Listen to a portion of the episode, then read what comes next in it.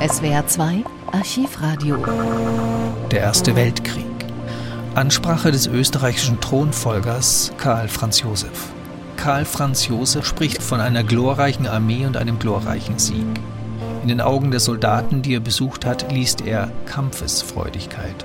Aufnahme vom 16. Februar 1916, Deutsches Rundfunkarchiv. Ich war an allen Fronten, bei allen Truppen unserer glorreichen Armee.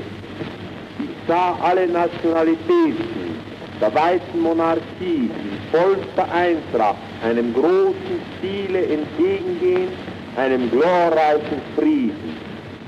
In den Augen aller Soldaten las man Kampfesfreudigkeit und Siegeszuversicht. Ausdrücke der großen Liebe zu unserem Angebetet allerhöchsten Kriegsherrn und eines unbegrenzten Gottvertrauens hörte man aus dem Munde jedes dieser Helden.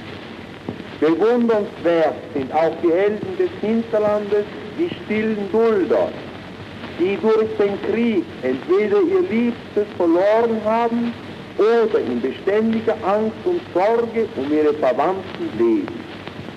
Der großen Zeit würdig ist die Kriegsfürsorge, wo jeder, der nicht selbst mit dem Schwert in der Hand das Vaterland verteidigen kann, durch unendliche Wohltat allen braven Kriegern ihre schweren Leiden zu erleichtern bestrebt ist. Viribus unitis.